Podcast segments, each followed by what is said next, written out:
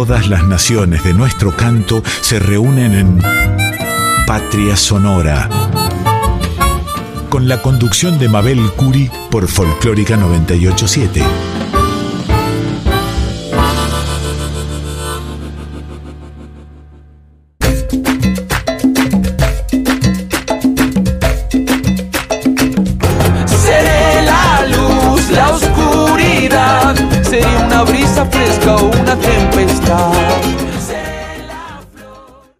Estar nuevamente aquí en la 98.7, la folclórica de Radio Nacional.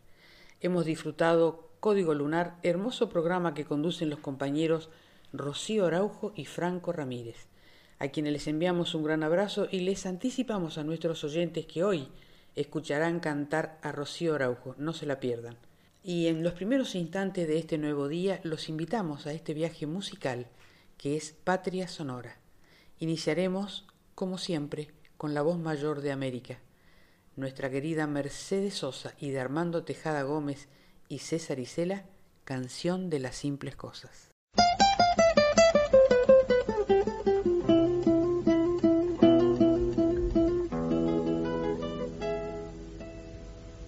Uno se despide insensiblemente de pequeñas cosas lo mismo que un árbol que en tiempo de otoño se queda sin hojas. Al fin la tristeza es la muerte lenta de las simples cosas. Esas cosas simples que quedan doliendo en el corazón. Uno vuelve siempre a los viejos sitios donde amó la vida. Y entonces comprende cómo están de ausentes las cosas queridas. Por eso muchacho no partas ahora soñando el regreso que el amor es simple y a las cosas simples las devora el tiempo. Demórate aquí en la luz mayor de este mediodía, donde encontrarás con el pan al sol la mesa tendida. Por eso muchachos yo no partas ahora soñando el regreso. Que el amor es simple y a las cosas simples las devora el tiempo. Uno vuelve siempre a los viejos sitios donde amor la vida.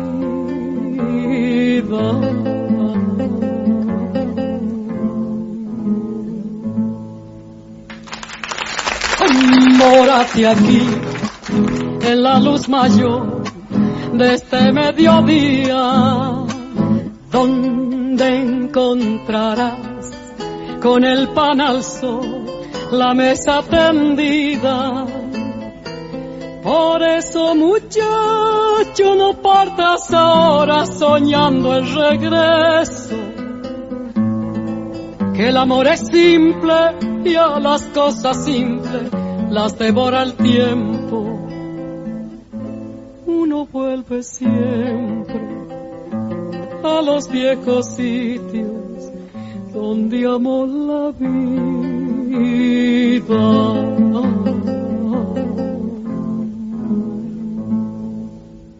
Uno retorna siempre realmente al lugar donde posiblemente ha sido feliz, donde transcurrió la niñez, la adolescencia, donde los sueños parecieran que están intactos, pero el amor es simple, dice el poeta, y a las cosas simples las devora el tiempo.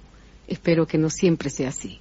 Esperamos sus mensajes, sugerencias o comentarios en nuestras redes sociales. En Instagram y Facebook somos Patria Sonora También pueden escribirnos a patriasonora20 gmail.com. La canción que vamos a escuchar ahora es La danza de la moza donosa de Alberto Ginastera, todo un orgullo nacional, interpretada en el piano de Daniel Barenboim y dedicada en esta oportunidad a nuestro embajador argentino en República Checa, Roberto Salafia, que con una extensa trayectoria diplomática y a pesar de los desafíos que significan la pandemia, el idioma, la idiosincrasia de un país tan diferente al nuestro, dirige un excelente equipo de trabajo y desarrolla con solvencia y mucho profesionalismo una gran actividad cultural digna de ser reconocida. Fue un gran honor entrevistarlo y disfrutar prácticamente de una cátedra diplomática. Para Patria Sonora, los diplomáticos argentinos cuando son designados en el exterior, en otro suelo, bajo otro cielo, son nuestra patria en el mundo. Escuchemos al embajador en República Checa, Roberto Salafia.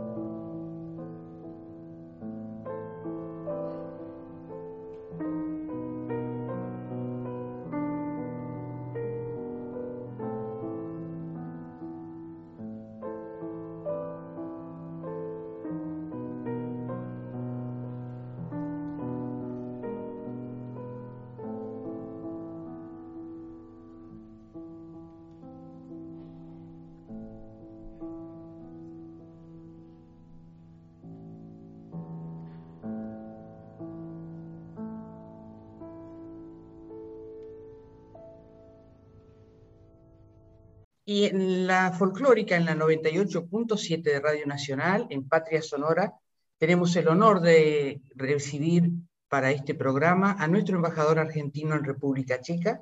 Bienvenido, embajador Roberto Salafia. ¿Cómo le va? ¿Qué tal? Eh, muy bien, muy contento de poder participar en este programa que me parece que es muy interesante para la audiencia porque abre nuevas ventanas para conocer cómo los representantes argentinos eh, difunden la cultura en, todos, en todas sus gamas, todos sus sectores en, eh, a nivel internacional. El gusto es nuestro, embajador, y la idea justamente es visibilizar todo lo que se trabaja en el exterior para el país y que los oyentes puedan saber qué es toda la actividad que hacen nuestros embajadores. Eh, comienzo a preguntarle, ¿qué músicos son conocidos o nombrados ahí en República Checa? Em, eh, mira, Mabel, eh, me gustaría primero, o sea, en relación como respuesta a tu pregunta, ubicar un poco a República Checa para que los oyentes tengan una idea de cuántos son los checos, dónde están, y así va a quedar en claro cuál es eh, el, conocimiento que tienen de nuestro país. Perfecto, República Checa es un país que tiene, tiene una, un tamaño similar a la provincia de Entre Ríos y que son 11 millones de habitantes, ubicado en el centro de Europa. Existe desde 1993 porque antes formaba parte con Eslovaquia de Checoslovaquia, que es lo que mucha gente todavía tiene, tiene en la memoria. Y en, en Argentina viven como 60.000 o 70.000 descendientes de checos. Así que eh, eh, esta comunidad que, de emigrantes a, nuestro país se ha unido a todo el resto de la inmigración que hemos tenido la suerte de tener en Argentina, obviamente con una base mucho más amplia en España y en Italia, pero después de muchas partes de Europa. Y bueno, los checos también han eh, contribuido a lo que hoy somos como, país. Entonces, por ese vínculo de, la emigración y también porque obviamente eh, los lazos que nos conectan a la Argentina con el continente europeo, nuestro país no es un país desconocido, es un país conocido, pero que ellos lo ubican como algo bastante lejano. Eh, Latinoamérica, Sudamérica, geográficamente para ellos es lejano. Pero obviamente tienen un conocimiento eh, de, nuestro país, eh, algunos partes de la sociedad conocen más, algunos han estado en Argentina, la mayor parte no, pero tenemos una excelente relación y eh, está en el inconsciente checo, que Argentina es un país grande, con grandes bellezas eh, naturales, con una gran geografía, con productos eh, alimenticios de buena calidad, obviamente la carne y el vino, con grandes deportes, deportistas y deportes, y la cultura forma parte después de esa, de esa imagen que se tiene en República Checa. Eh, y saben que hay, algunas características que son conocidas a nivel internacional. Obviamente, todos siempre hablamos del tango porque es eh, la música que en principio eh, identifica, está más identificado con Argentina. lo estábamos recién conversando acá con mis colegas en la embajada, por, por qué el tango y tal vez el folclore no tan inmediatamente asociado con, nuestro país, porque el folclore tiene elementos que eh, son similares en otros de los países fronterizos de la Argentina. Entonces, de pronto, si escuchan una guitarra o una quena eh, en alguna composición, para un checo no les queda claro si hablamos de Argentina, de Chile o de Perú. En cambio, si escuchan un bandoneón, ah, eso es tango. Eh, ese, elemento que identifica enseguida genera una asociación con nuestro país que para tal vez otros ritmos argentinos no son eh, tan claramente identificados en un primer momento. Pero bueno, no quiero irme por las ramas, sino quería, eh, digamos, ponerlo en contexto, en contexto para poder responderte a tu pregunta. Y bueno, obviamente caigo directamente en el tango, eh, a nivel, eh, digamos, obviamente Piazzolla siempre es lo que, viene a, la primera, primera reacción de parte del ciudadano checo común, pero como vos sabés, eh, República Checa es un país de una gran cultura, una gran cultura musical.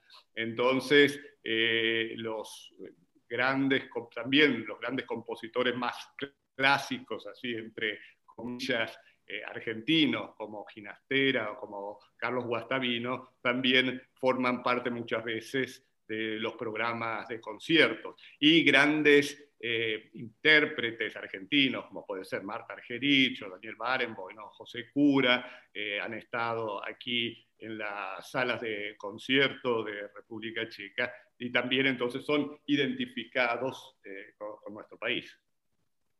Una maravilla, todo, toda esa aclaración viene perfecto para conocer un poco más República Checa, nuestros oyentes y todos nosotros.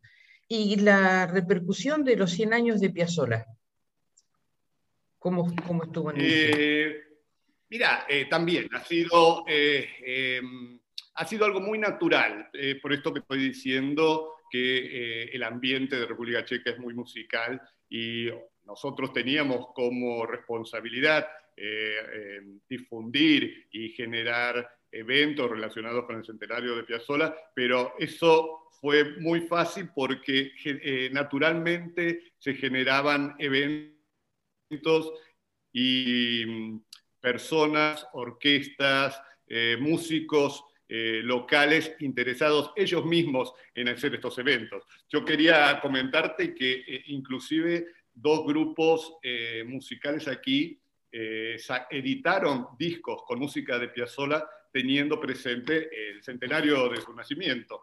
Hay un, un músico muy conocido que es uno de los mayores ejecutantes de corno inglés en el mundo, que es Radek Baborak, que él editó un, un, CD con música de Piazzolla que se llama 400 Estaciones, y también otro grupo de tango del cuarteto Recampo editó otro disco, Inspiración, también con música de Piazzolla, y otra serie de eventos que, que se fueron realizando eh, en conmemoración, conmemoración con él. También eh, nosotros como embajada participamos en un, en un espectáculo musical que era también contando la historia del tango y culminando con eh, la música de Piazzolla, que no era solamente música, sino danza, y que ese video luego está siendo presentado en distintas escuelas de música y en otras instituciones para eh, mostrar cuál ha sido la trayectoria del tango y la importancia que este género musical eh, tiene eh, a nivel internacional. Ese fenómeno ha sucedido en prácticamente todo el mundo. Estamos preparando para fin de año un informe y ya tenemos este, registrado más de 250 homenajes de músicos extranjeros a Piazzolla. Es realmente un fenómeno increíble el universo Piazzolla en todo el mundo. Le iba a preguntar qué lugar ocupa la... Y República Checa no es excepción a eso. Por supuesto, no, por supuesto que no, con lo que usted me está contando, no. Eh, le iba a preguntar qué lugar este, cree que ocupa la cultura argentina en República Checa, pero ya nos ha contado realmente la, la importancia de los descendientes este, checos en Argentina y creo que está muy bien ubicada nuestra cultura. Eh, así es, y cuando hablamos de cultura, eh, obviamente estuvimos hablando solamente de música hasta ahora, pero obviamente cultura es mucho más amplio. Mucho más amplio y, otros sectores como el cine o la literatura, o la literatura tienen aquí gran repercusión. Eh, vos sabés, Mabel, que el cine checo eh, también tiene una gran tradición aquí en Europa Central. Eh, inclusive Argentina siempre ha participado en los festivales de Carlo Vivari eh, y, hay así como un mutuo reconocimiento en lo que significa el cine checo en esta región y los checos, que son amantes del cine por eso, también reconocen mucho el cine argentino. Entonces nosotros como embajada todos los años eh, organizamos una semana del cine argentino que es muy popular aquí, aquí en Praga y que genera eh, mucha repercusión y mucho entusiasmo de los cinéfilos, eh, de los cinéfilos locales. Y la literatura, obviamente, también los, los, chicos son grandes lectores. cuando en Argentina se habla de República Checa, de Praga, viene enseguida el nombre de Kafka o luego, bueno, Milan Kundera, entre los más eh, contemporáneos o Chapek. Eh, e igualmente, eh, los checos tienen ese interés por la lectura y América Latina en general, desde los boom de los años 60, se ha ido incorporando aquí como de interés de, nuestra literatura y Argentina está muy bien identificada como parte de esa movida latino que llega a la, República Checa. Nosotros además con ayuda del programa Sur de traducción de autores argentinos al checo tenemos casi 60 libros eh, publicados y, bueno, eso nos, eh, eh, nos abre una gran cantidad de puertas y al mismo tiempo permite que la Argentina sea, sea más conocida. Aquí nosotros trabajamos mucho con el Instituto Cervantes de Praga y lo bueno es que también todo esto ha generado que el, español, que el castellano, sea un idioma de gran interés. Yo diría que a, pesar de estar ubicados acá en el centro de Europa, eh, el castellano yo lo ubicaría como tercer idioma de interés después del inglés, obviamente, que es el idioma internacional, el alemán, porque República Checa siempre ha estado rodeada por el mundo germánico, pero después el español genera mucho interés y genera mucho interés eh, en la juventud, ¿no? Los jóvenes que ven eh, primero España y después saltando de España hacia Latinoamérica, todo una, una tierra nueva, interesante, con, oportunidades, inclusive de trabajo eventualmente, pero también con un mundo cultural muy rico, que nosotros sabemos que existe, pero que algunas veces tarda un poco más en llegar. Pero aquí en República Checa, por suerte, ya ha llegado. Embajador, ¿hay algún ritmo eh, argentino que se que cree que se acerca a algún ritmo de la República Checa? Em, es interesante, también lo estábamos conversando recién. Em, los ritmos em, folclóricos, o lo que es el folclore, ¿no? Yo al comienzo de la charla decía que el folclore eh, argentino algunas veces, digamos, tiene muchos puntos de contacto con los países fronterizos, en parte por los instrumentos, instrumentos de cuerda, instrumentos de viento. Eh, República Checa está compuesto por tres regiones, básicamente. Bohemia, cuya capital es Praga, pero luego al sur este estaría en la región de Moravia, con la capital es Brno. Y un poco hacia el norte, en el límite con Polonia, parte de Silesia. Y la parte, eh, digamos, de este país donde hay más conjuntos folclóricos o donde más se mantienen las tradiciones es precisamente en Moravia. No es, no es la región de Praga, sino es eh, la otra región con capital en Brno, donde hay, hay grupos folclóricos y grupos donde se mantienen estas tradiciones de músicas como la mazurca o como las polcas o, o músicas eh, tocadas por bandoneón Ah, perdón, no por bandoneón, por acordeón o por gaitas, algo parecido a, las gaitas. Entonces, esos ritmos, en realidad ahí uno encuentra más referencia con algunos eh, ritmos en Argentina, eh, lo que sea el acordeón, digamos, eh, como música para bailar, más de, un tinte más tradicional, ¿no? o con bandoneón, algo que se parezca más al chamamé, la, relación que tiene con, la polca. Entonces, ahí hay como una, uno identifica más una relación eh, musical que obviamente debe tener sus raíces en la inmigración que vino para, para, nuestro país y que también el migrante llevaba esos instrumentos, llevaba eh, el acordeón, llevaba los violines, llevaba las flautas y los mismos ritmos que se bailaban aquí durante tres, cuatro siglos, de alguna forma llegaron a nuestro país y allí obviamente su fidelidad y a la mezcla que recibían de otros inmigrantes y eh, produjo nuestra parte de nuestro folclore. Entonces, ahí cuando uno escucha, tratar de eh, identificar cuál es la, relación eh, existente entre ambos países en esta materia. Qué maravilla. Y a pesar de la pandemia, ¿qué eventos o proyectos tiene para el resto del año? Eh, a pesar de la pandemia, hemos podido hacer bastante. Eh, obviamente, el año pasado fue mucho más difícil. Este año, merced a, que la situación sanitaria ha mejorado, eh, la vacunación aquí comenzó a fines del 2020, entonces ya en este momento prácticamente el 60% de la población tiene el ciclo completo de vacuna y también, como vos sabés, los meses de calor ayudan a que eh, haya menos, menos restricciones. Entonces se pudieron hacer, eh, pudieron hacer varios eventos y tenemos, por ejemplo, como yo mencioné, la Semana de Cine que se va a hacer en octubre, eh, está total, prácticamente está confirmada. De cualquier forma, seguimos trabajando con proyectos de hacer María de Buenos Aires eh, a fin de año, que estaría entonces relacionado también con el, centenario de Piazzola. es interesante porque en principio parece que querían, los organizadores querían hacerlo eh, en checo, pero luego eh, entendieron que iba a ser más natural poder dar las canciones y en castellano, así que es un proyecto muy lindo.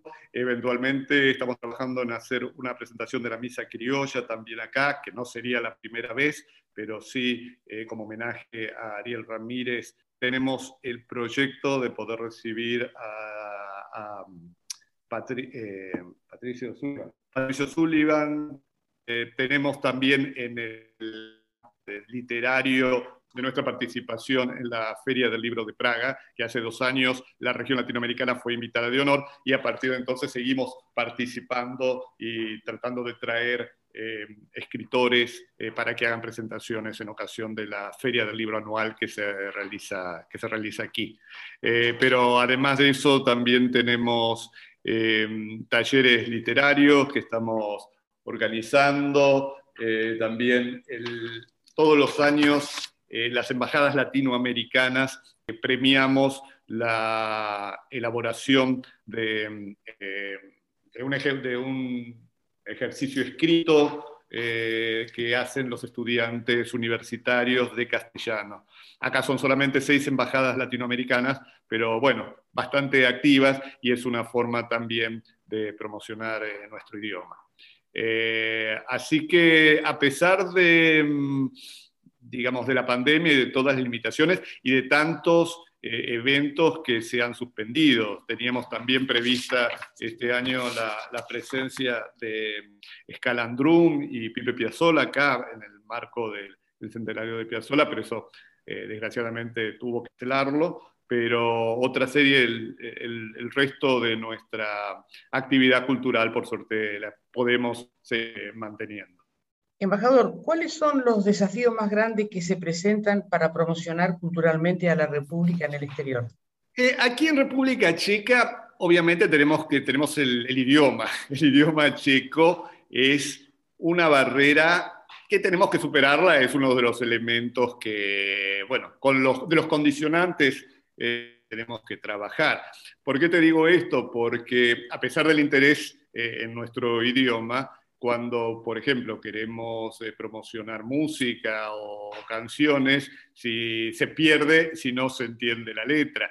Y cuando yo hablo del tango, digo, bueno, pero lo ideal sería que además de gustarles la música y de gustarles bailar, que entiendan la letra del tango. Y claro, es difícil porque eso, eh, eh, eso requiere un conocimiento, eh, para poder apreciarlo, un conocimiento de, nuestro idioma. Entonces yo digo, sin, sin, sin, el conocimiento del español hay algunas cuestiones de nuestra, de nuestra cultura que es más difícil hacerlas, hacerlas llegar a, los checos. Pero en otras manifestaciones, como pueden ser las artes plásticas o la música en general, esa no sería una limitación.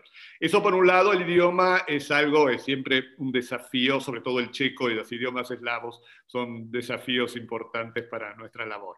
Eh, la parte de recursos financieros, obviamente también es una, es una limitación y eh, en, un lugar, sobre todo, como yo mencioné, República Checa tiene 11 millones de habitantes y tiene una gran vida cultural donde hay mucha oferta. Entonces, uno también tiene como embajadas, tenemos que competir, eh, digamos, en el buen, en el buen término de, de, la palabra, con una serie de otros eventos.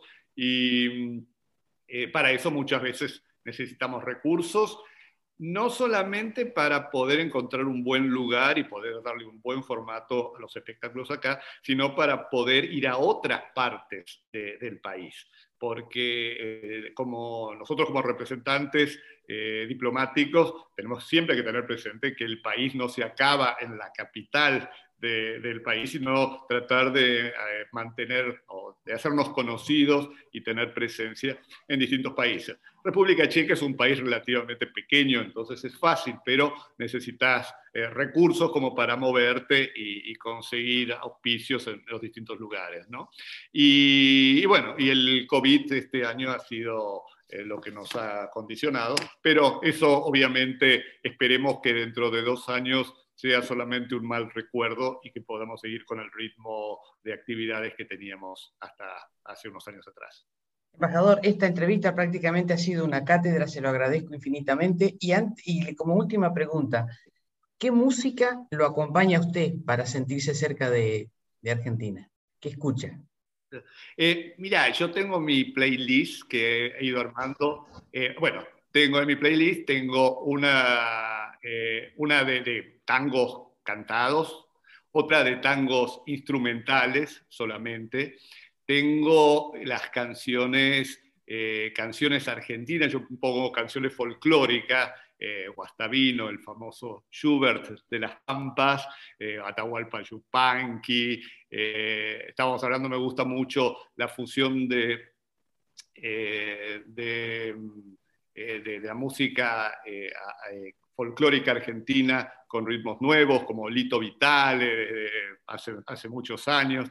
O sea, las, eh, sí, distintas canciones, eh, guitarra, charango. Así que tengo mis playlists y cuando tengo algún evento en, la residencia argentina o en otro lado, eh, trato de presentarlo para que la gente mm, no solamente quede escuchando tango, sino que ponga otras cosas. Por ejemplo, música, música de cámara de Carlos Guastavino cuando yo la pongo en la residencia y dice, uy, qué lindo eso, ¿y qué es? Y entonces tener la oportunidad de, explicar eh, la variedad de, músicos y de ritmos que hemos producido eh, es una linda parte también de nuestra actividad. Muchísimas gracias, embajador, y hago extensivo el agradecimiento a su equipo, especialmente a Facundo. Una maravilla cómo trabaja. El agregado, cultural de la embajada que hace una gran labor acá. Sí, sí, la verdad que es una maravilla cómo se desempeña nuestra embajada. Le agradezco mucho y sepa que tiene este programa a disposición para contar futuros proyectos cada vez que quiera que nuestra audiencia sepa lo que está sucediendo en República Checa. Cuenta con este micrófono indefinidamente. Muchas gracias, Mabel. Seguimos en contacto. Un gran abrazo.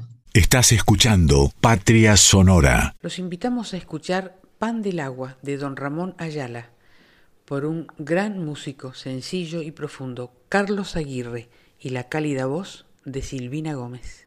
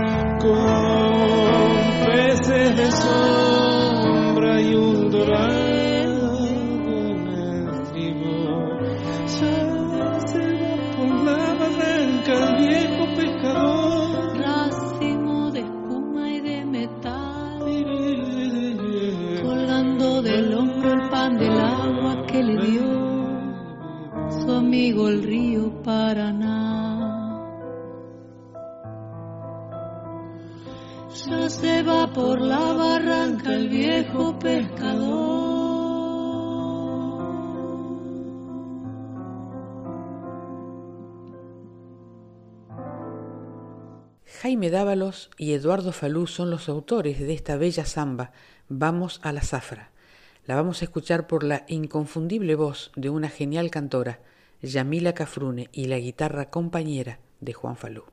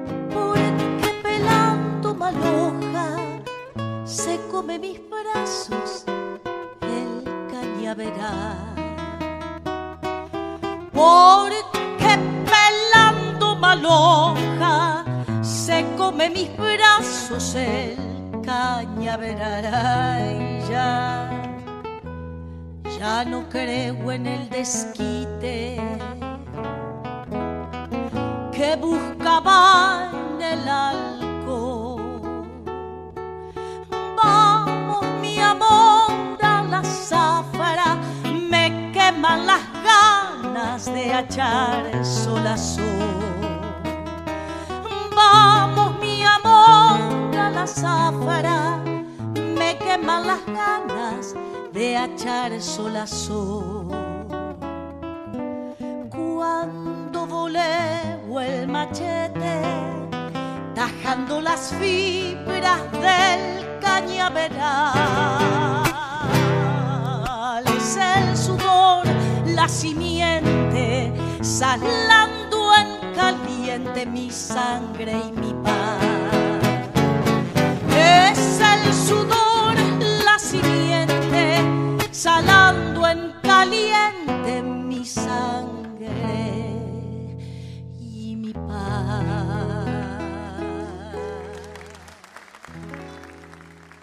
Seguidamente, una perlita, esta canción sin verano, por el emblemático Cuarteto Cedrón, fundado por el gran Tata Cedrón, emblema de la música nacional.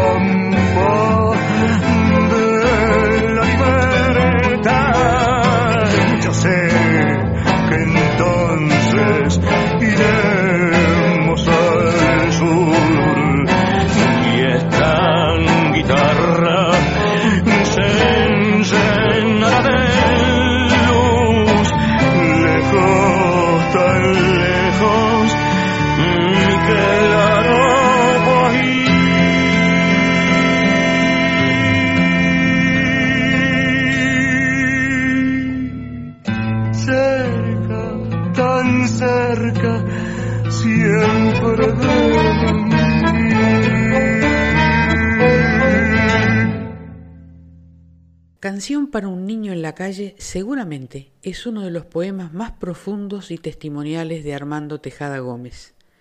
Lo hizo en el año 1960. Lo vamos a escuchar interpretado por dos jóvenes cantoras, Rocío Araujo y Milena Salamanca. Una sentida interpretación con la calidez y hondura que requiere este poema que ojalá, como soñaba Armando, estuviera hoy en un museo y pensaran que él fue exagerado. Por el contrario, está más vigente todavía en estos tiempos, y no solo en nuestro país. Esta dolorosa postal de los niños en la calle se repite en todo el mundo. Gracias Rocío, gracias Milena por emocionarnos cantándola de esta manera. A esta hora, exactamente, hay un niño en la calle. Hay un niño en la calle.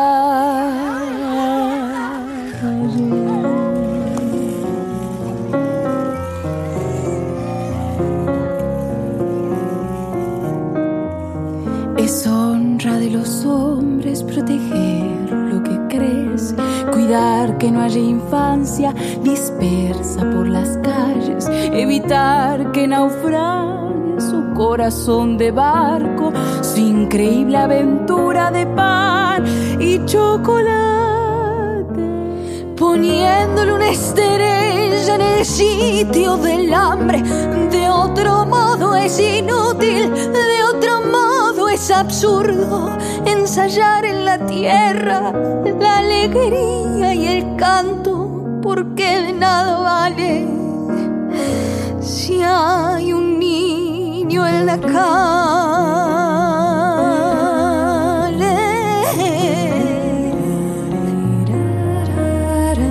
No debe andar el mundo con el amor descalzo, enarbolando un diario con un ala en la mano, trepándose a los trenes, canjeándonos la risa, golpeándonos el pecho con una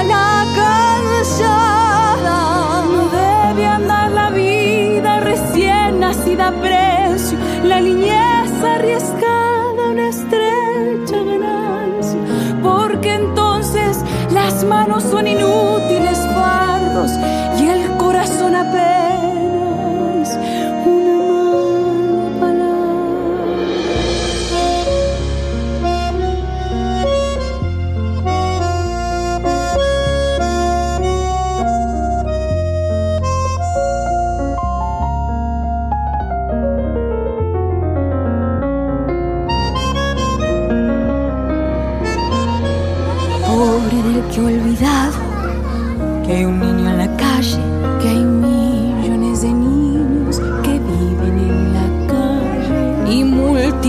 de niños que crecen en la calle.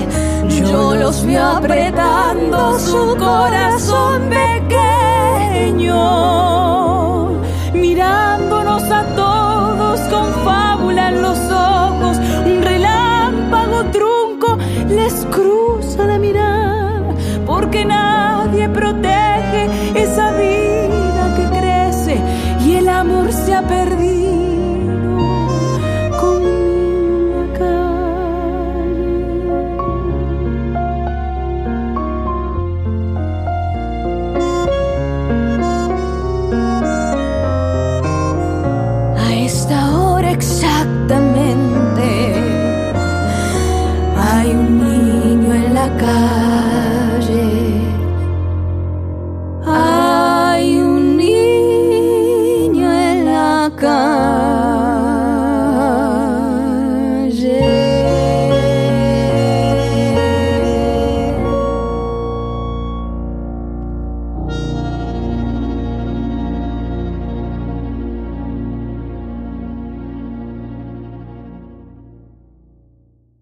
recordar hoy en Patria Sonora a un grande de nuestra música, el gran Chango Farías Gómez. Y en este hermoso tema, El pajarillo, con el grupo La Manija en uno de sus tantos maravillosos discos, Rompiendo la Red.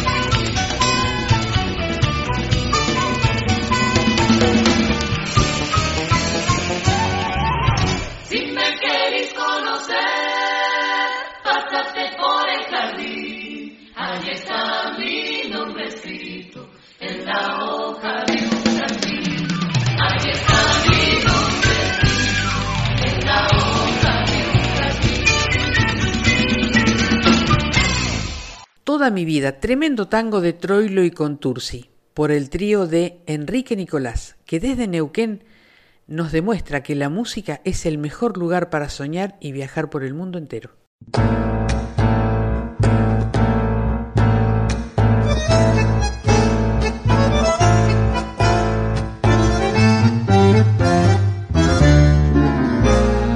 Hoy, después de tanto tiempo, de no verte, de no hablarte, ya cansado de buscarte, siempre, siempre.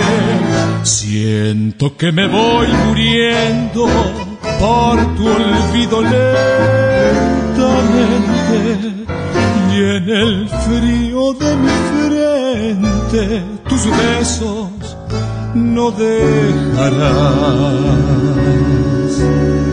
Sé que mucho me has querido, tanto, tanto como yo pero en cambio yo he sufrido mucho, mucho más que vos.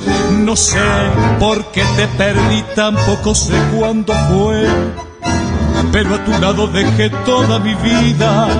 Y hoy que estás lejos de mí y has conseguido olvidar, soy un pasaje de tu vida, nada más. Es tampoco lo que falta para irme con la muerte. Ya mis ojos no han de verte nunca, ay nunca. Y si un día por mi culpa una lágrima vertiste, porque tanto me quisiste sé que me perdonarás.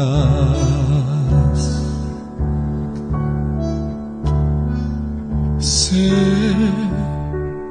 que mucho me has querido, tanto, tanto como yo.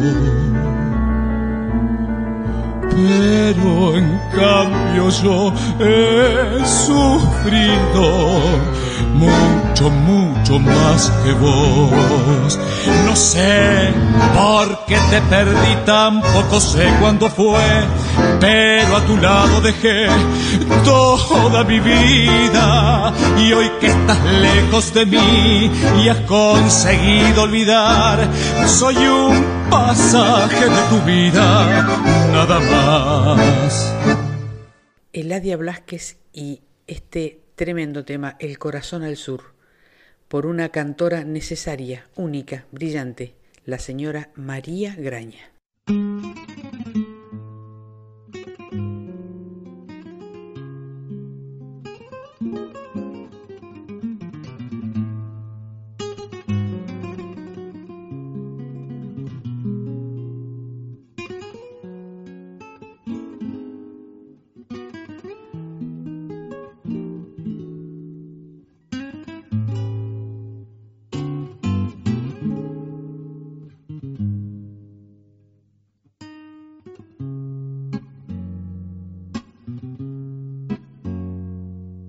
Nací en un barrio donde el lujo fue un albur. Por eso tengo el corazón mirando al sur. Mi viejo fue una abeja en la colmena, las manos limpias, el alma buena. Y en esa infancia la templanza me forjó Después la vida mil caminos me tendió y supe del magnate y del taúl. Por eso tengo el corazón mirando al sur. Mi barrio fue una planta de jazmín, la sombra de mi vieja en el jardín, la dulce fiesta más sencilla y la paz en la gramilla de cara al sol. Mi barrio fue mi gente que no está.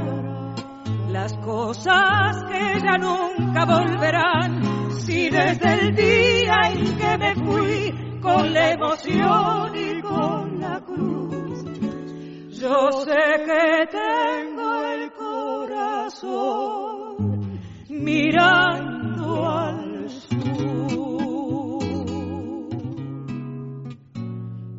La geografía de mi barrio llevo en mí. Será por eso que del todo no me fui. La esquina, el almacén, el viverío, los reconozco son algo mío. Ahora sé que la distancia no es real y me descubro en ese punto cardinal. Volviendo a la niñez desde la luz, teniendo siempre el corazón mirando al sur.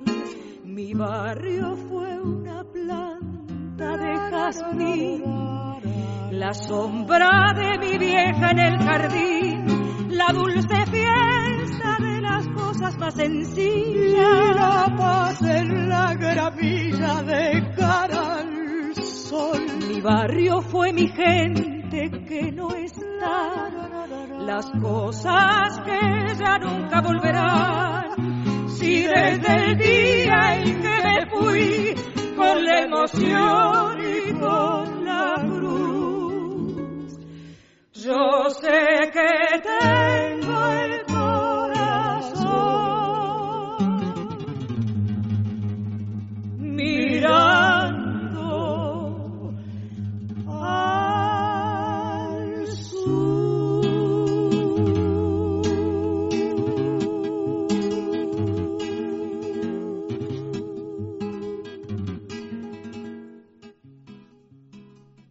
Estás escuchando Patria Sonora. Y llegamos así al bloque dedicado a la poesía en Patria Sonora.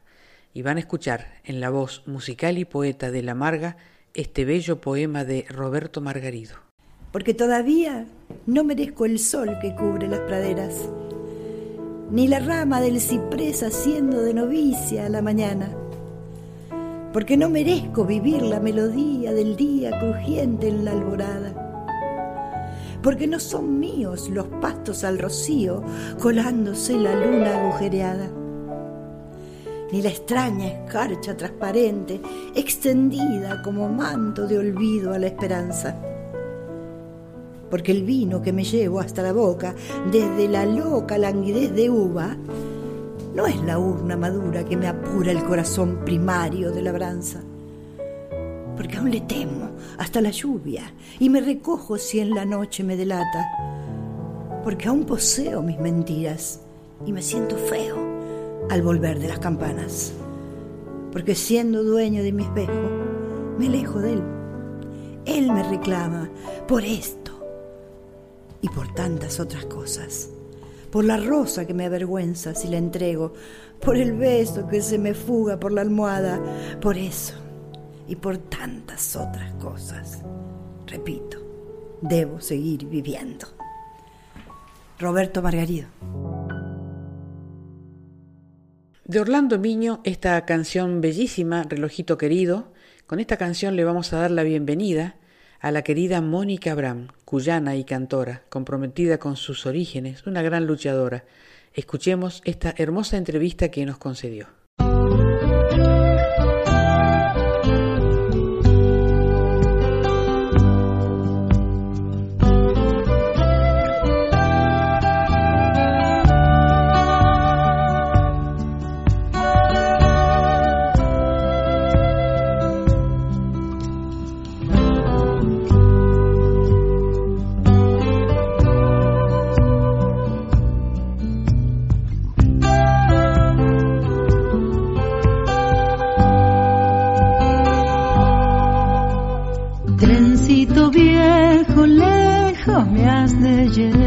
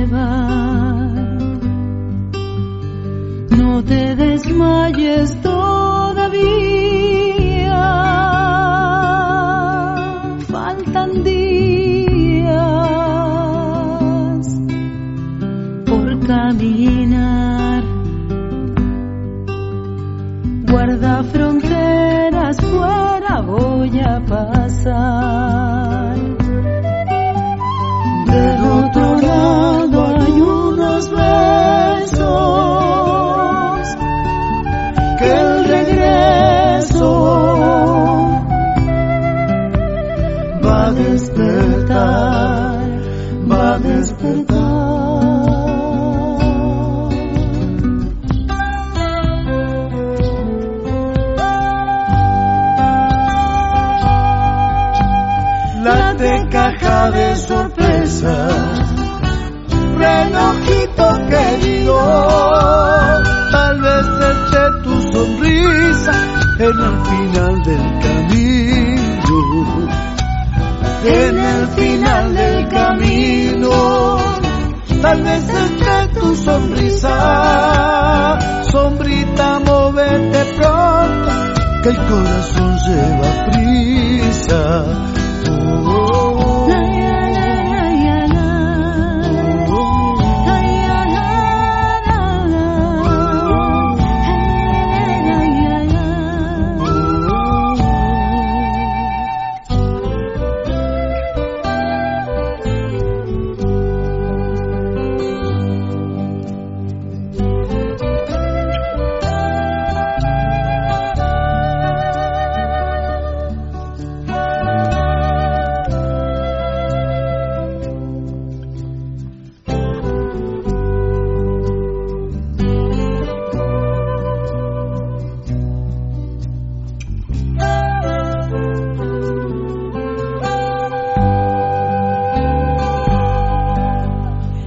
chocolate, caja de sorpresas. Renojito querido, tal vez esté su sonrisa en el final del camino. En el final del camino, tal vez esté tu sonrisa. Sombrita, móvete pronto, que el corazón lleva prisa la caja de sorpresas. Relojito querido, tal vez entre tus ojos.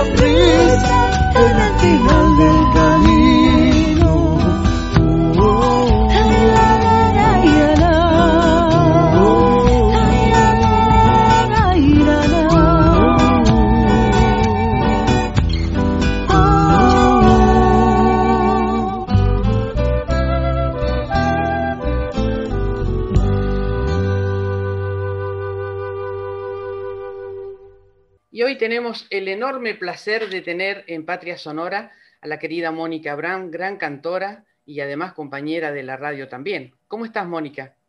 Hola, Mabel. Muy bien, gracias a Dios, muy bien. Contenta, acá estamos, con, energía, con ganas, ¿eh? a pesar del aislamiento, que, que sé positivamente que, que nos trae algunas consecuencias en el alma, entonces yo no se las dejo entrar, no les abro la puerta. Entonces siempre estoy con, con cosas para hacer, con proyectos para seguir visualizando. No pierdo de vista nada como si la vida fuese la de siempre.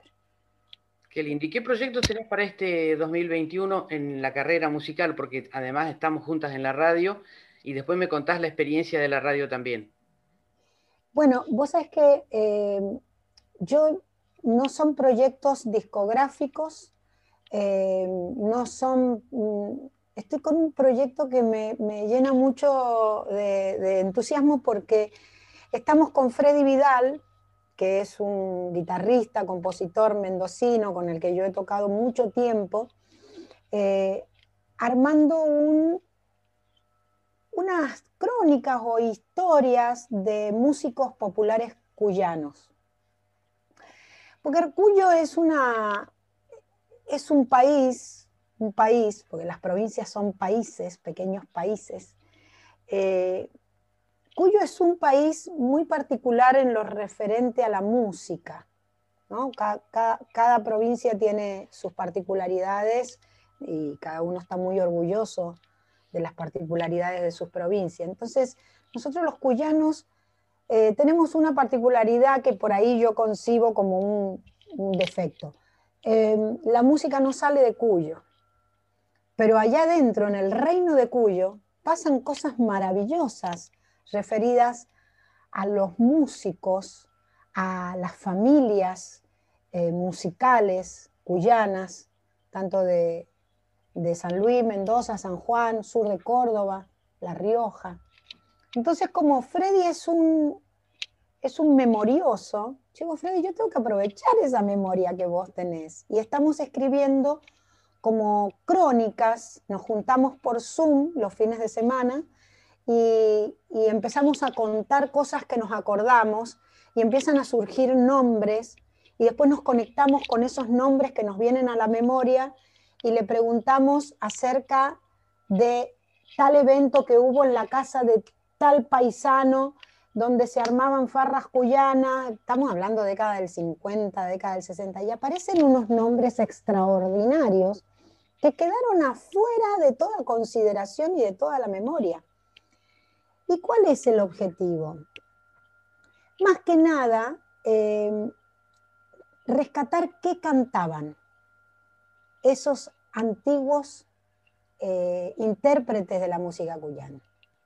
Porque hay muchos autores y compositores, además de la, del gran bagaje eh, eh, anónimo que tenemos nosotros y que ha pasado de cantor en cantor, hay un cancionero anónimo que hay una parte que rescató Alberto Rodríguez, pero hay otra parte que...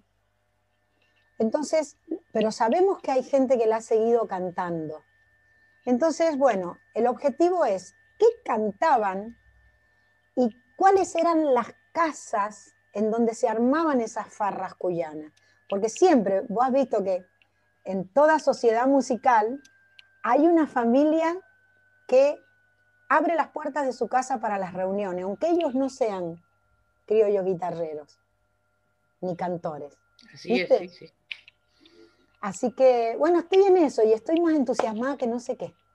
Qué lindo, porque qué bueno saber eh, entrevistando a, músicos y sobre todo cuando me tocó entrevistar a Pablo Budín, estuve leyendo y estudiando el tema de la tonada. Digo, ¿cómo es que se instala la tonada en esa región?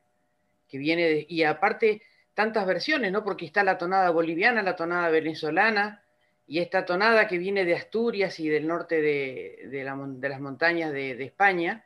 ¿Cómo es que se instala, no? Sería lindo conocer porque se sabe poco de eso.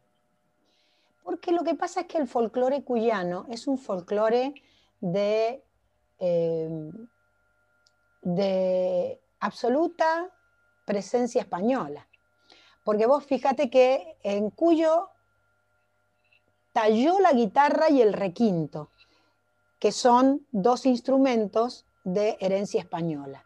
Acá no tenemos bombo, acá no tenemos ninguna intervención eh, rítmica, de instrumentación rítmica en, la conformación de una música regional, ¿no? Que después se vayan incorporando es otra cosa, pero el inicio es, y, es más, las primeras tonadas tienen coplas del romancero español. Pues vos has visto que en Cuyo hay una fuerte instalación española por el clima, por el tipo de economía que estaba muy relacionado con la economía de eh, pueblos españoles viñateros. Hay muchas cepas que se trajeron de allá. Entonces, todos sabemos que eh, la, la población originaria fue como reducida y acallada, porque también se habla de eh, que se los llevaron a todos estamos hablando del siglo XVII. Se llevan a toda la población originaria para el lado de Chile, en donde en Chile estaba la presencia española muy bien instalada, la Capitanía General de Chile, y entonces los huarpes caían como eh, mm, mano, mano de obra esclava. Pero no se los llevaron a todos. Quedó una fuerte presencia huarpe que quedó acallada, quedó como reducida entonces, todo lo que viniera de esa gente no era valorado. Por eso yo afirmo, por las condiciones en las que quedaron ellos respecto a la sociedad que ocupó ese lugar, yo afirmo que no hay influencia huarpe en la tonada, como se dice. La tonada es absolutamente herencia española. Y vos lo dijiste. Hablas de Asturias. Sí, hay, y, hay tonada española también. No es, ni no es parecida en, lo que respecta a, una cuestión estrictamente musical, pero sí es parecida en la dinámica, en el lenguaje amatorio, porque las primeras tonadas no hablaban de la parra, no hablaban de las montañas, no hablaban de la agua, no hablaban del viñador, hablaban del amor. Hablaban de los amores desencontrados generalmente, porque estamos en la época del romanticismo. Entonces, el tema central era eh, el, amor no correspondido, el amor traicionado, la muerte del gran amor. Bueno, todo eso se refleja en las primeras tonadas que nos llegan a nosotros, que son tonadas del siglo XIX, no antes. Qué interesante. De todos los países que adoptaron eh, la tonada, que son unos cuantos, en el único lugar donde la tonada tiene cogollo es en Cuyo. Exactamente, es en el único lugar y es como una condición eh, como necesaria, porque si no, si no tiene cogollo es un aire de tonada, le ponen, ¿viste? Claro. pero vos si querés se lo podés poner, porque ahí talla mucho la, la libertad del cantor, la improvisación del cantor. Fíjate, tonada de otoño, que es una canción tonada, dice así, canción tonada. ¿Por qué? Porque no tiene un, un estribillo o una estrofa con una dedicatoria eh, específica. Pero si querés se la pones a la dedicatoria, porque al no tener una forma o una estructura, la tonada da para cualquier cosa, menos para ser bailada. Exactamente, porque es uno de los pocos bailes, eh, digo, ritmos folclóricos que no se baila la tonada. Exactamente.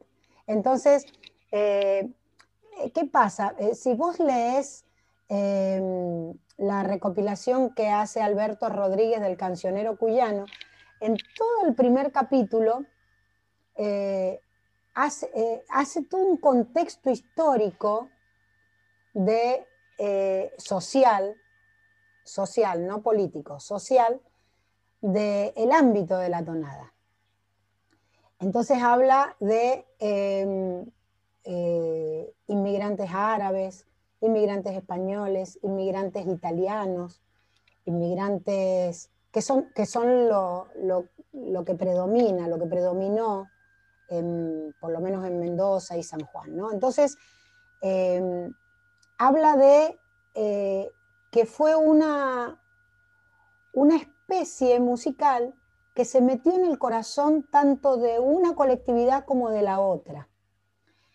Porque a los árabes les hacía eh, les hacía recordar eh, por ciertas cadencias y por, la dinámica así lenta y nostálgica que tenía, les hacía acordar a su música. A los españoles porque se tomaban coplas del romancero español y se las musicalizaba.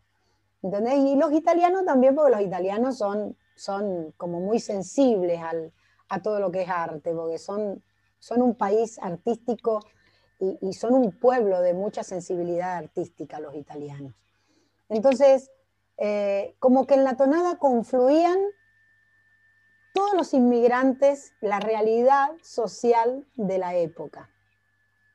Eh, no así con la cueca, porque la cueca ya tiene, como decimos, como dicen los chicos, otro patín. La, cueca viene de, de, una influencia negra peruana, viene de bajar por toda la cordillera y tomar distintas, distintas personalidades, porque la cueca tomó distintas personalidades según dónde se instaló. Pero, pero la reminiscencia musical no es española, es, es negra. Qué maravilla saber todo esto, Mónica. Y cuando elegís canciones, porque has interpretado tantos ritmos y tantas canciones hermosas, eh, ¿es la tonada la que más te gusta cantar? La tonada es una de las que más me gusta cantar y la milonga. La, la, milonga está presente en muchas especies, está como, como tapadita por un velo, pero ahí está la milonga. La milonga no se separa nunca de nosotros los argentinos por más que queramos. Cuando cantamos un, tango en el fondo estamos cantando una milonga. Este, cuando cantamos una banera, cuando cantamos un rasguido doble en el fondo, hay una milonga ahí atrás agazapada. La milonga me causa mucha emoción, mucha, me vibra mucha emoción este, musical.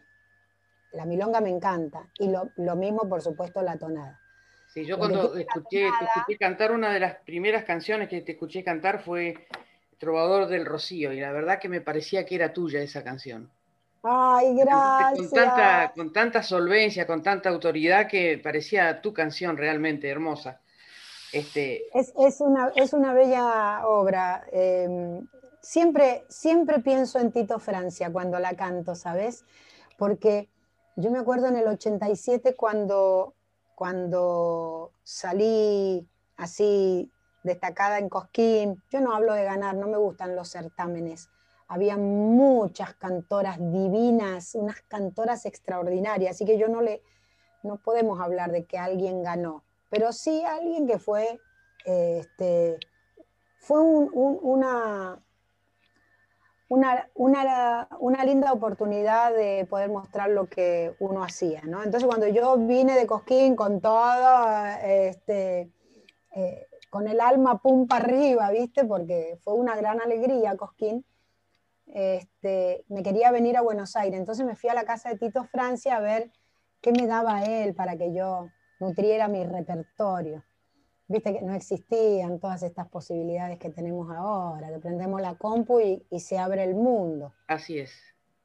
Este, entonces Tito me dio Trovador del Rocío y en mi cuadernito, que todavía lo guardo, en la última página de mi cuadernito me hace el pentagrama con el final como yo lo canté.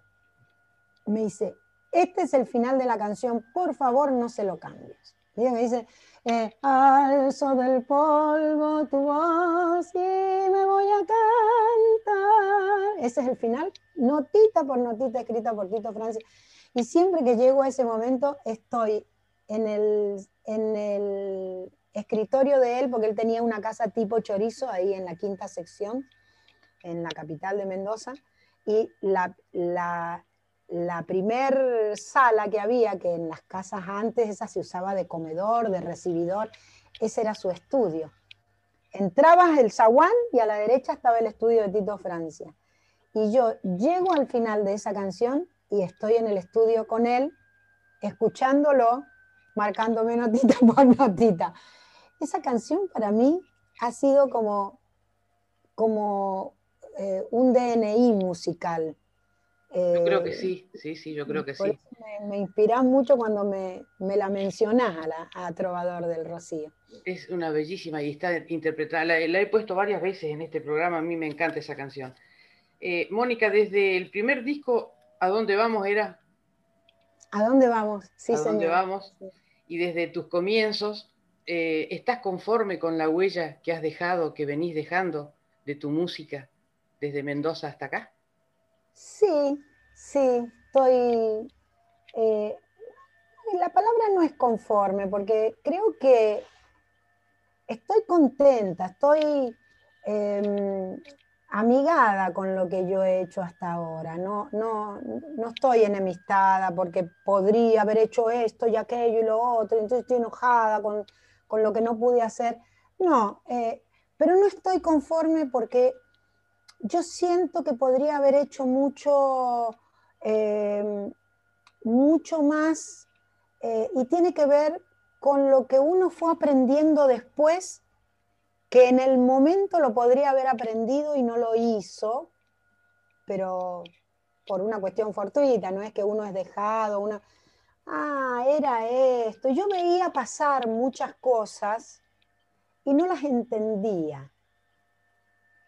Entonces, eh, tal vez conforme, estoy sí tranquila, estoy feliz, porque todo lo que he hecho a mí me ha llenado el corazón y lo he hecho desde, desde la pasión y desde el sentimiento, más que desde el punto de vista económico, porque la verdad que la música me ha hecho conocer muchos territorios, muchísima gente, eh, pero no, no me ha dado un sustento económico que podría haber sido y no fue.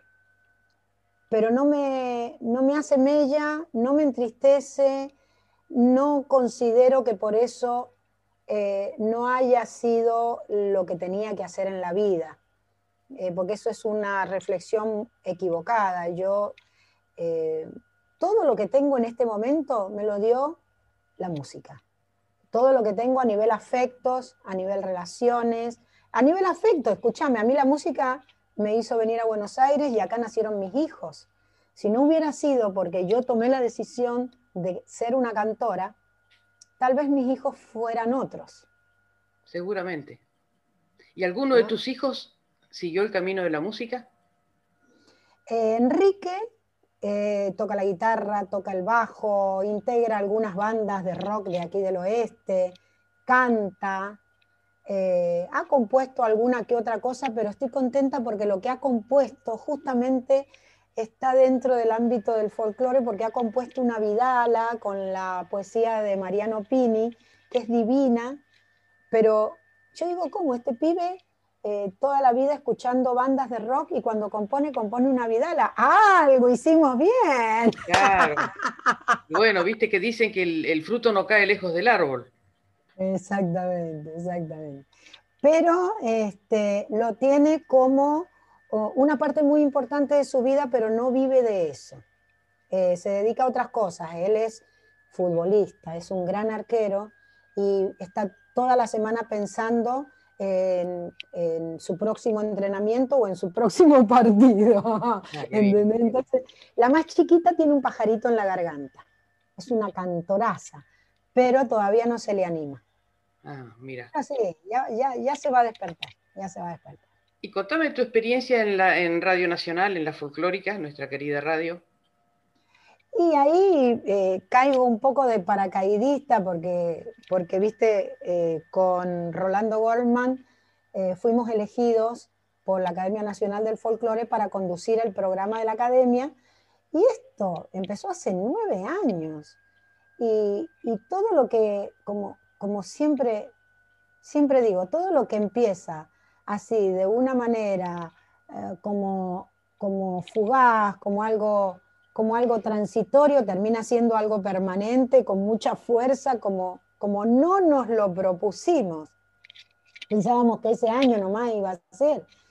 Y, la verdad que el programa nos ha dado muchas satisfacciones desde el punto de vista humano, ¿no? Porque no solamente recibimos mucha, mucha comunicación para, para, de artistas que, quieren estar en el programa o que les difundamos obra, sino que además este, ahora con el tema de que lo tenemos que hacer de esta manera, de manera virtual, hemos entrevistado a artistas argentinos eh, que viven en Europa.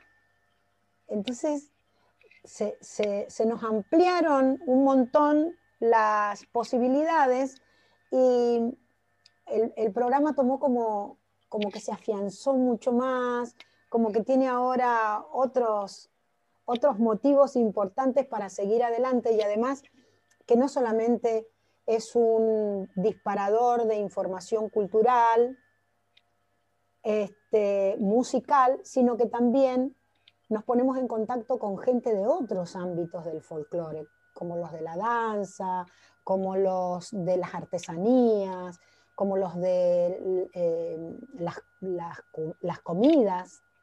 Ahora, eh, en una semana más, vamos a estar con un especialista que, nos va a hablar de los ponchos argentinos, de las distintas regiones, todo lo relacionado con el folclore. Y nosotros aprendemos a morir con nuestros invitados. Así que estamos muy conformes, muy, ahí sí estamos conformes y felices. Muy lindo. Yo lo, suelo escuchar, escuché el, reportaje a Labrina, el, a Falú, los, escucho siempre que los escucho a ustedes. Me gusta muchísimo, la verdad que se entera uno de muchas cosas. Eh, Mónica, ¿y cómo fue llevar tu música a Europa? ¿Cómo, ah, te recibieron en España con tu tonada? No, pero ¿sabes lo que pasa? Que no fui a España, se me truncó el viaje a España, porque yo iba a ir en marzo del 2020. Es verdad, es verdad que ibas a ir en el 2020. Vos sabés que yo estaba a 10 horas de subirme al avión. El miércoles 11 de marzo, eh, a la tarde, recibo la comunicación desde España que me dice que queda suspendida mi actuación en Gandía porque se habían cerrado todos los espectáculos deportivos y culturales.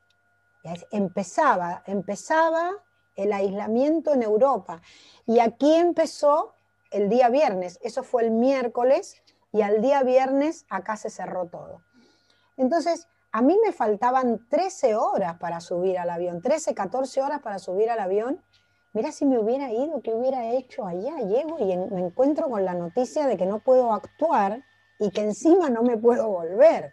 Y fue, fue la situación de muchos argentinos, que te digo porque en, donde trabajo hicimos eso, de muchos argentinos que los mandó a buscar este gobierno con los aviones de aerolínea, porque realmente habían quedado varados en muchísimos países.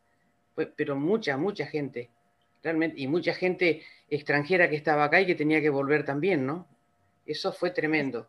Tremendo. Vos sabés que yo tengo acá una cuadra, la, la, la iglesia Nuestra Señora del Buen Viaje, que es una advocación de la Virgen acá muy venerada, y tiene una ermita a 100 metros de la puerta de mi casa, que yo siempre voy. Y venía yendo todas las semanas a decirle a la Virgen que me cuidara, que me ayudara en este viaje, porque yo tenía un presentimiento. Mira. Y, y la verdad que paso todos los días para agradecerle porque no sé qué hubiera sido de mí. Yo sé que me hubieran rescatado, yo sé que hubieran venido mis hermanos. difíciles. Tremendo. Pero el viaje anterior que hicimos, eh, no pasamos por España, pero pasamos por Países Bajos y por eh, Suecia, que nos fuimos, eh, y por Francia. Estuvimos en París con el Facundo Picone, las hermanas Veras, el Coqui Sosa, cada uno como un artista representativo de la música de su región. Y la verdad que fue una experiencia maravillosa, porque uno eh, también tiene que observar mucho eh, la actitud del que escucha, del que recibe, del que recibe. Y el, el público parisino es un público de un respeto y una valoración tan alta de lo que está viendo, aunque no lo entienda y aunque no tenga idea de esas geografías y, de esa impronta que le deja la música. Lo escucha con un silencio y lo aplaude con una devoción, como si hubiera entendido todo. No te puedo explicar, porque esa observación yo la hice mientras cantaba Facundo Picone. Viste que el Facundo es una pinturita por el lado que lo mires. Eh, desde el punto de vista de la imagen, desde el punto de vista guitarrístico, porque ese chico toca la guitarra, desde el punto de vista vocal, desde el punto de vista de las obras elegidas para cantar y de las obras creadas. Es 10 puntos eh, el Facundo. Entonces yo miraba, aprovechaba cuando él cantaba para disfrutarlo desde, desde, desde mi lugar y para disfrutar la apreciación de la gente mientras él cantaba. Yo me llevé una sorpresa hermosa, porque digo, bueno, bueno, la música argentina eh, este, tiene un espíritu que es valorado, es valorado, se nota. No es que yo la quiera porque es mía y porque yo la entiendo, es porque es buena la música argentina. Siempre hago esta pregunta a mis entrevistados porque en mi trabajo justamente esta es una de las cosas que hacemos y la gente no sabe la repercusión, el espacio que tiene la música argentina en el exterior. El tango tiene su propio camino, pero el folclore cada vez que se presenta, siempre, siempre, siempre le va bien. Y eso es muy importante que se sepa, porque como es en español, como es un ritmo no tan conocido a lo mejor en, en todo el mundo, sin embargo, cuando se presenta, el folclore es increíble. También el jazz, por supuesto, todos los géneros, en música clásica hay muchos artistas importantes, pero el folclore le va muy bien. Y le va muy bien en países que vos, en Australia, en Vietnam, que vos decís, qué raro, ahí justamente, pero sí, ahí, ahí también el folclore es increíble. Sí, emociona la valoración, sí. Yo tengo mi amigo Orlando Miño, que es un autor, compositor, cantante este, de muchos años y que hace ya 20 años que está instalado en Ámsterdam. Y Orlando vive de tocar música argentina con programaciones anuales. O sea, hay que ir allá, hay que ir acá, y él está con el charango, con el bombo, con la guitarra. Este, es, eh, ¿Por qué? Porque no lo programa un argentino, lo programa un holandés a su trabajo. Claro. Entonces, la misa criolla tiene una Ah, vigencia absoluta todos los años y todos los años se interpreta la misa criolla en los Países Bajos y bueno, Así Bueno. es. Mónica, muchísimas gracias. Hermosa esta charla. Me encantó haber conversado con vos.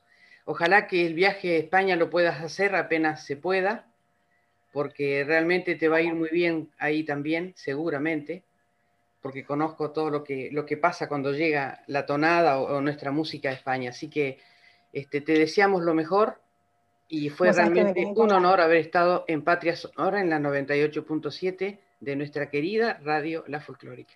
gracias a vos, Mabel. Muchísimas abrazo. gracias. Me, me gustó mucho conversar con vos. Trovador del Rocío, tonadero de Cuyo, nostalgioso y acústico juglar de Guaymallén. Te llevo al lado mío como el aroma a yuyo, que igual que tus canciones, perfumó mi niñez. Tonadero, pasa tu sombra a través por la calle larga. Salgo contigo a buscar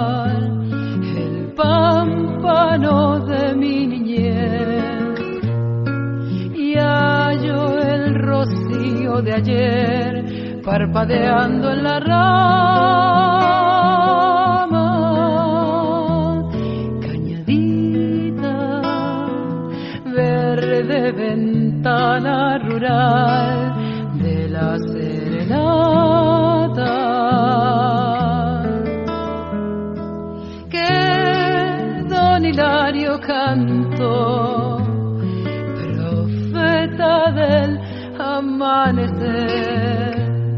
dicen que solo por ver madrugar el color tonadero sangre a tierra desentierra tu canción que es Mendoza guitarra y memoria que va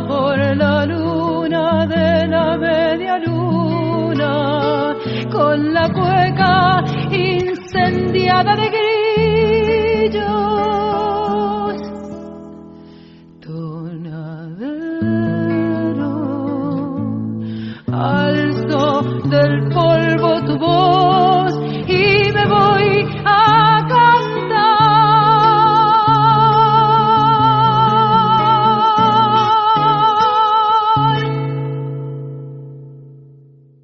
Y lo que escuchábamos ahí era de lo que hablábamos también en la nota, Trovador del Rocío de Armando Tejada Gómez y Tito Francia, donde nuestra querida Mónica nos muestra su verdadero ADN cuyano.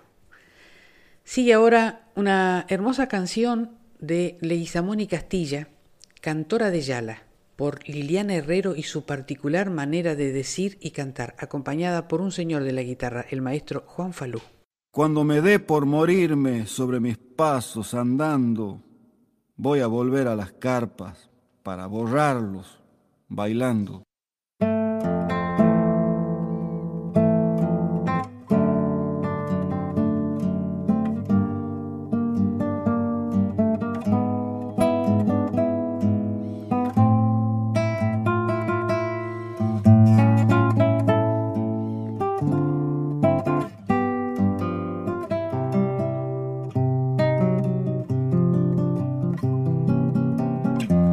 Santa Leoncia de Farfán, de la quebrada de Reyes, baja la carpa de Yala con setenta años que tiene. Baja la carpa de Yala años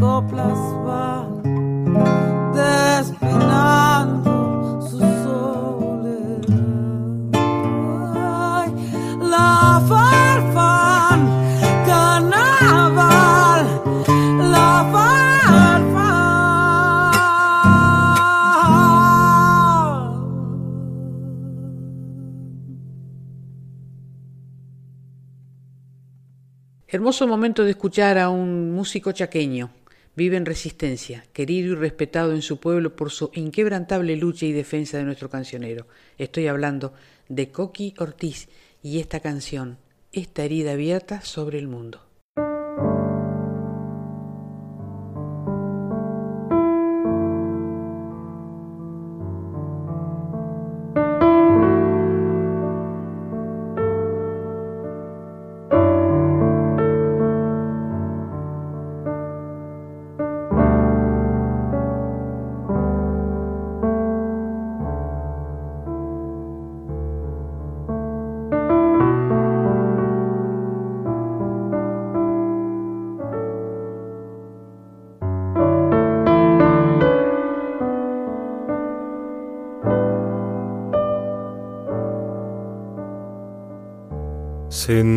A la orilla del silencio,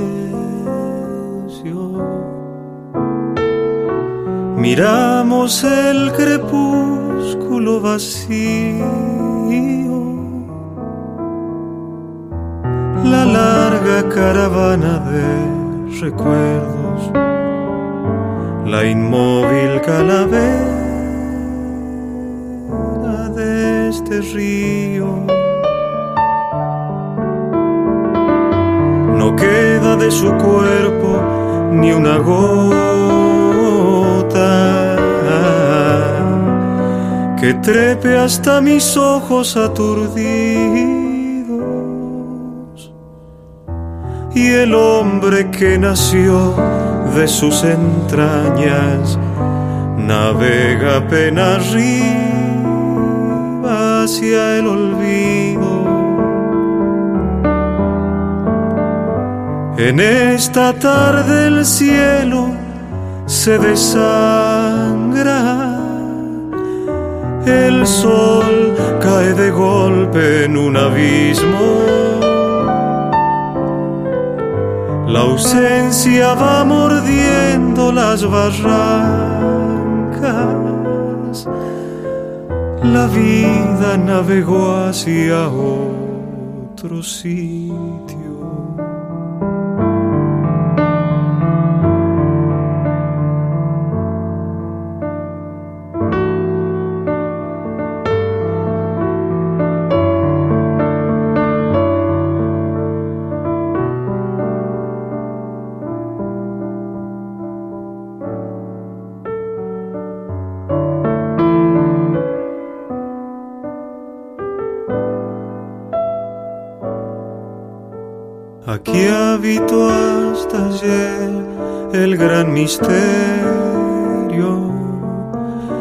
La espesa cabellera de las aguas, el hambre tintineando allá en la costa, el hombre que viajaba hacia su alma. No queda nada más, todo se ha ido. El hambre, las canoas, la poesía. Solo esta herida abierta sobre el mundo reclama la ternura a sus orillas. En esta tarde el cielo se desangra, el sol cae de golpe en un abismo. La ausencia va mordiendo las barrancas. La vida navegó hacia otro sitio.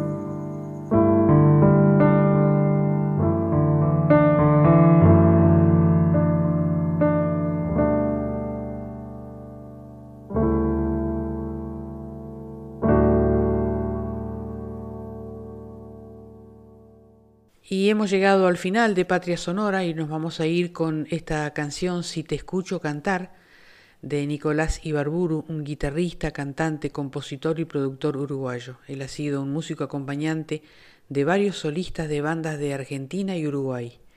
Entre los más destacados estuvo con Jaime Ross, un gran músico, y con esta canción les decimos hasta la próxima semana, gracias a la folclórica a su directora Mavi Díaz, al equipo de producción, especialmente al genial Juan Sisto, a los técnicos y a mi indispensable y mágica productora Alejandra Zapata. Sin ella no sería posible que este programa les llegue como les llega cada semana. Nuestra frase de despedida, la canción es urgente, es un río creciendo, una flecha en el aire, es amor combatiendo. Teresa Parodi. Sigan escuchando la folclórica, la música habla por nosotros. No se pierdan Diario Nacional con Claudio Orellano en duplex con AM870. Que tengan buena semana.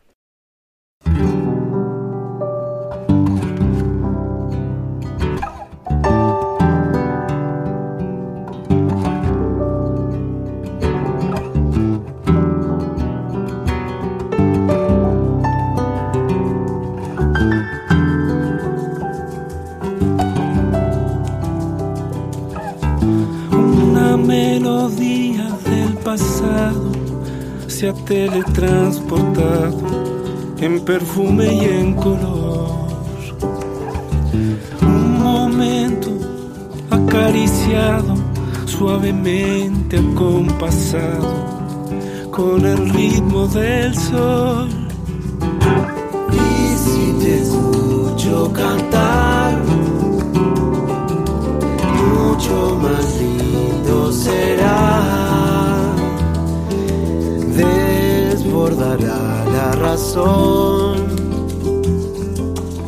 el agua fresca de tu voz y las estrellas sabrán con los tambores danzar. Si te encuentro así, como se encuentran las almas que saben volver a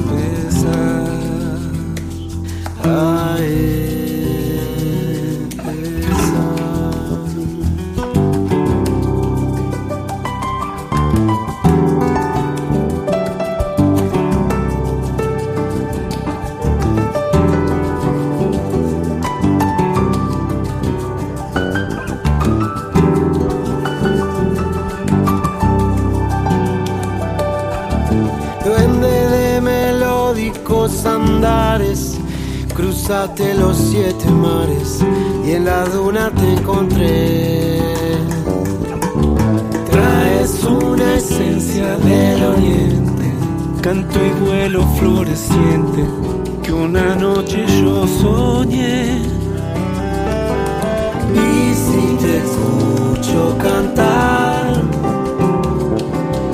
mucho más lindo será. Desbordará la razón, el agua fresca de tu voz y las estrellas sabrán. Con los tambores danzar. Si te encuentro así, como se encuentran las almas que saben volver a empezar. Y ya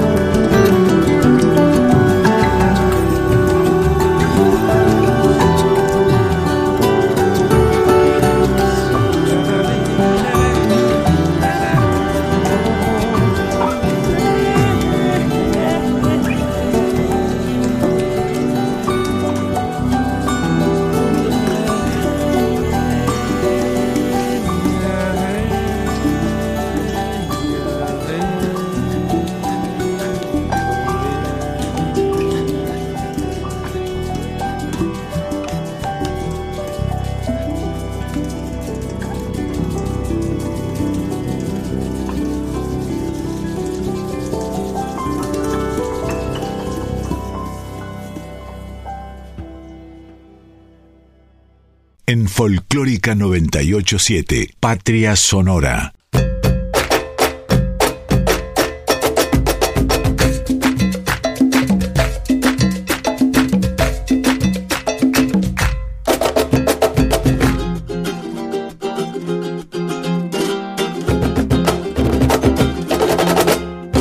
No quiero ser agua estancada, yo quiero ser agua de río que atraviesa valles y montañas para llegar al mar. No quiero ser como la luna que se esconde cuando sale el sol. Yo quiero ser mi propia llamarada y alumbrarme a donde voy. Seré la luz, la oscuridad, seré una brisa fresca o una tempestad. Seré la flor que crece hoy, no cambiará este mundo sin revolución.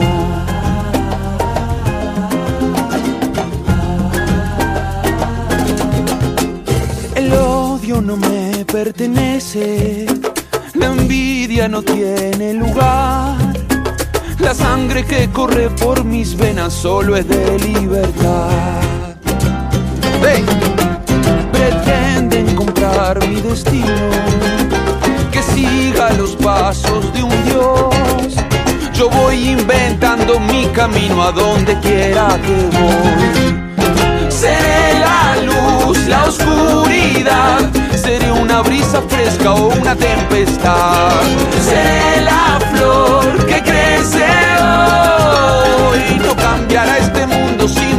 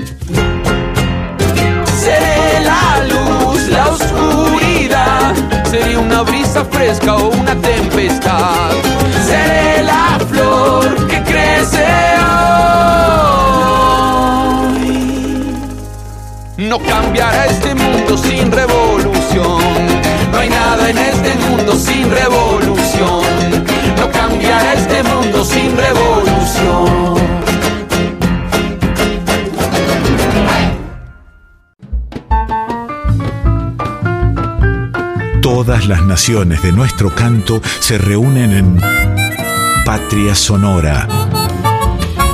Con la conducción de Mabel Curi por Folclórica 987.